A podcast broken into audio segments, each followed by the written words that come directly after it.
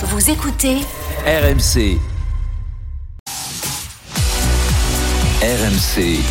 20h22h. Génération After. Nicolas Jamin.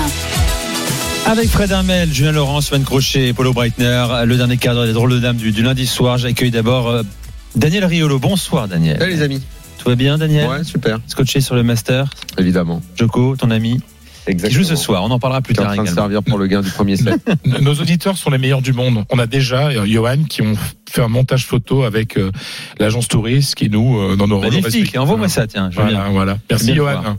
La Coupe du Monde, donc, euh, passons euh, à l'Angleterre. Julien, est-ce que euh, Gareth Southgate va faire taire les critiques, va faire taire Julien Laurence directement, tout simplement Ah, c'est moi qui lui pose des questions à Julien Ah, vas-y, si tu veux. Vas-y, Ah, moi, pose une question que sur l'Angleterre. C'est ouvert, vas-y.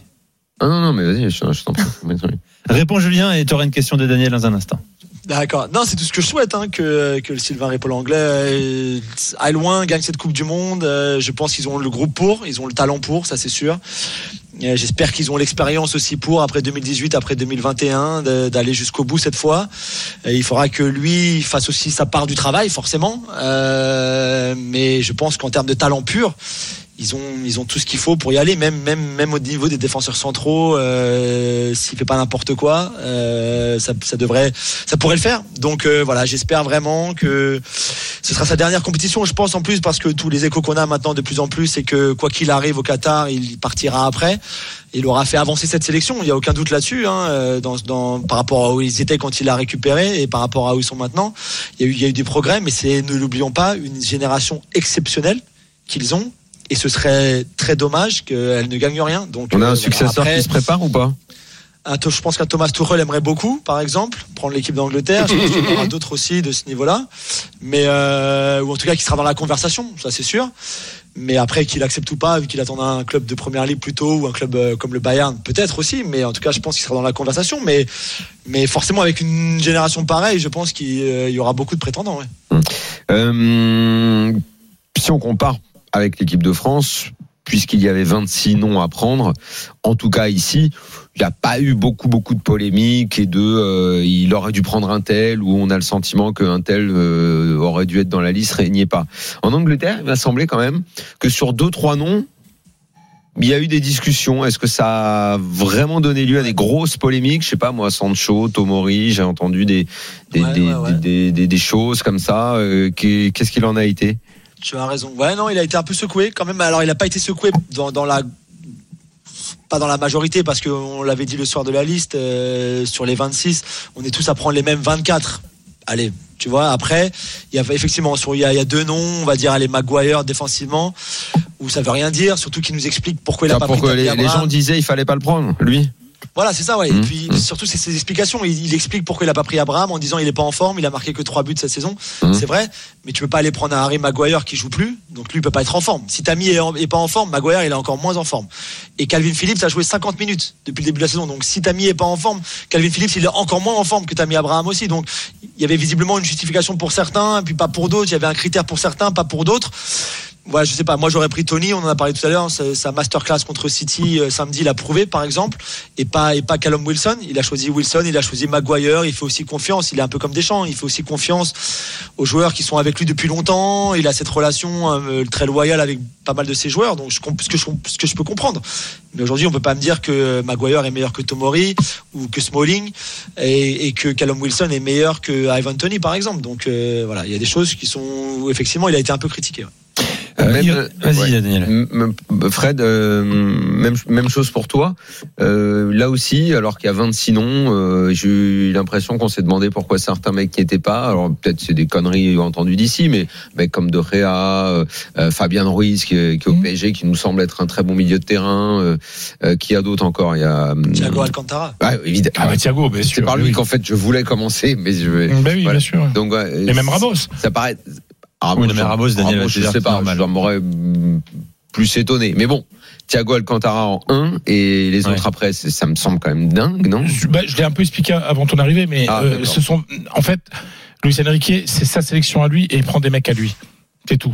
Donc il faut être dans le moule. Voilà, des mecs dociles. Des mecs dociles qui sont, euh, voilà, qui vont faire exactement ce qu'il veut dire. Je pense que Thiago Alcantara, il est, il est trop, trop, trop fin techniquement, pas assez rentre dedans. Elle rentre dedans, Lucien Riquet, c'est pas un bourrin quand même. Mais il va mettre, il veut de pas des l'intensité. il monte pas des équipes de bourrin. Non, Bah, mais l'intensité, Thiago Alcantara, il joue à Liverpool. oui, pas une mais il veut de l'intensité, il veut, il veut, il voudra 10 mecs qui défendent. Il a pas pris quelqu'un comme Yago Aspas, par exemple. Là, Mm. Yago Aspas, le mec, il est meilleur buteur espagnol de la Liga. Il n'a pas pris Borja Iglesias non plus. Et voilà, c'est les deux meilleurs buteurs espagnols de, de la Liga. Ils sont euh, troisième meilleur buteur euh, derrière Lewandowski. Et voilà, bref. Et, et, et ils sont pas là. Mais parce que et quand on lui avait posé la question sur euh, Yago Aspas, qui est vraiment un bon joueur, quoi, il avait dit non, non, mais euh, il marque des buts au Celta de Vigo parce que parce que tout le monde joue pour lui. Mais euh, il ne saura pas se sacrifier pour les autres en sélection. Voilà, c'est une façon de de voir et, et c'est pourquoi il y, a, il y a très peu d'enthousiasme derrière cette sélection. Voilà pourquoi il y a toute une partie du pays qui ne supporte pas l'Espagne parce que qui ne va pas appuyer l'Espagne parce que c'est Luis Enrique. Donc, Il est ouais. très clivant. Excusez-moi, mais où est-ce qu'il y a de l'enthousiasme là? Entre toi qui nous dis ça, euh, en France, les gens qui disent oh, il n'y a pas de milieu de terrain, Oui, nulle Daniel, part, machin. ça, ça, on verra dans quelques jours. Et puis Polo, mais alors là, Polo, j'étais en train de venir quand je l'ai entendu. Je dis, C'est pas possible, il doit avoir le cœur brisé. L'Allemagne, l'Allemagne qui ne fait plus peur, ça, ça veut dire quoi en fait? L'Allemagne, ça fait Bah, peur. on est dans Par un monde nature, libéral. ça aussi, fait peur. hein. Polo qui le dit, Par attention les nature, gars. ça fait peur. Et là, tu nous vends une équipe de, de, de, de Ah, jeunes fait- garçons. ça, ça fait, bah, c'est un peu ça l'Allemagne hein, depuis euh, Joachim Löw. Hein.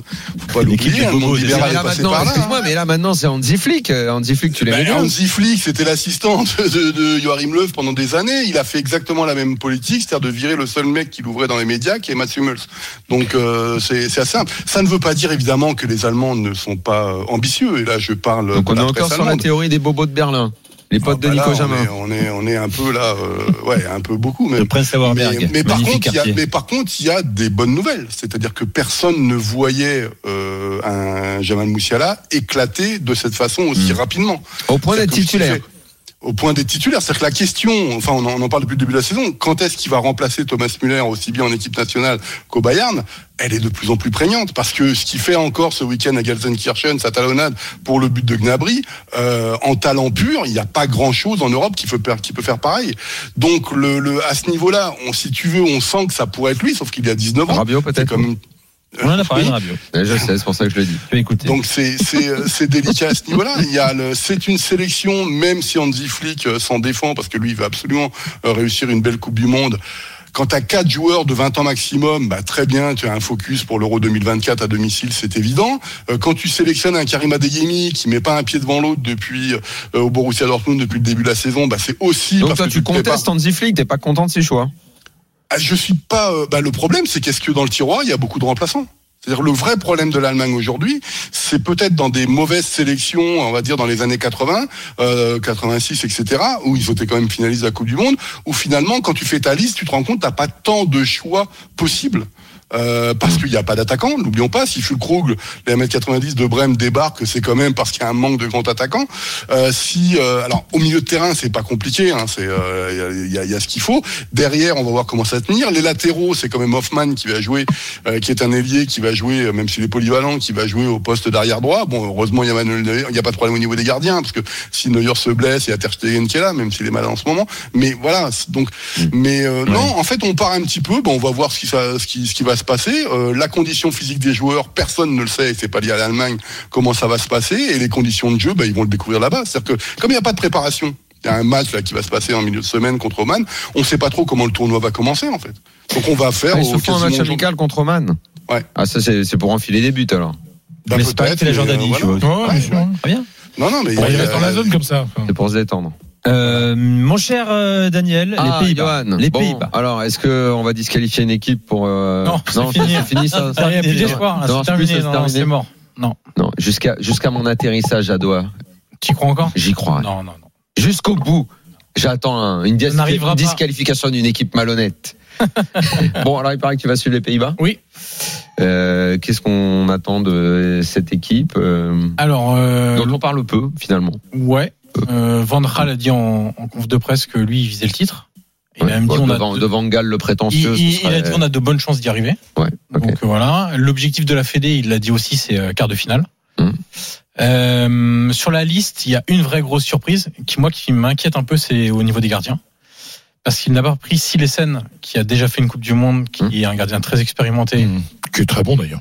qui est très bon même depuis qu'il est revenu à NEC en, en Eredivisie. Très surprenant. Il avait joué deux des quatre derniers matchs. Il n'a pas pris Flecken, qui est comme le gardien de Fribourg. Et il va partir Qui- avec qui alors? Grande question. Euh, alors la justification de Silesen, c'est qu'il est pas bon en ce moment. Je sais pas trop le même avis. J'ai vu encore son dernier match, il a été excellent.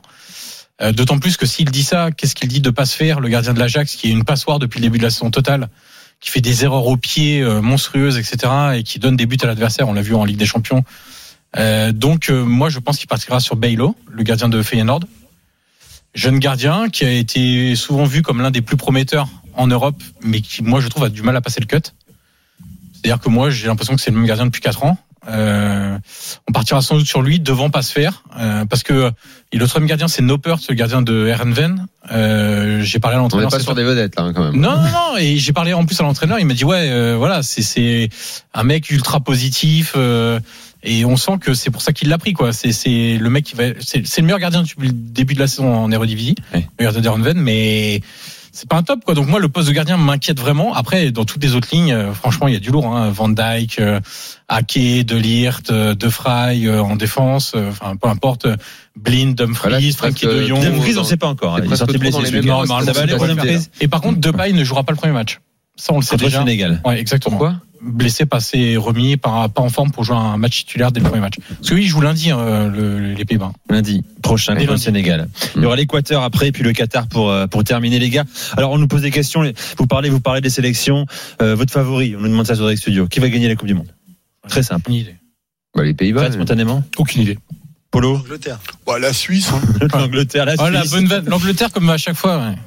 La- la- la- Oh là le là. gimmick. Les le Anglais, gimmick les Anglais quoi. restent sur une finale, et une Ouais, demi-finale. mais ça, fait pas, ça fait pas de certes- titre, ça. hein. Certes Et- méprisé, mais ils restent quand même sur. Et, et une Coupe du Monde volée. Ouais.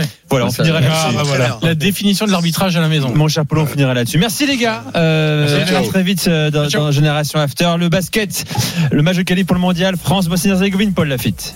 78 à 50 plus 28 pour les hommes de Vincent Collet. Il reste un petit peu plus de 4 minutes et 20 secondes à jouer dans ce dernier carton avec Victor Wembayama euh, qui vient de claquer un superbe panier à la périphérie. 19 points au total donc pour le joueur des Mets de Vincent Collet. Justement, il se régale et il capte un superbe rebond défensif. Les Bleus en route, Nico, euh, pour une qualification pour le mondial. Ce sera fait dans un petit peu moins de 4 minutes. Reste avec nous RMC l'After. Gilbert Rebois arrive, Daniel Riolo également dès 22h jusqu'à minuit comme tous les soirs. Bonne soirée à tous.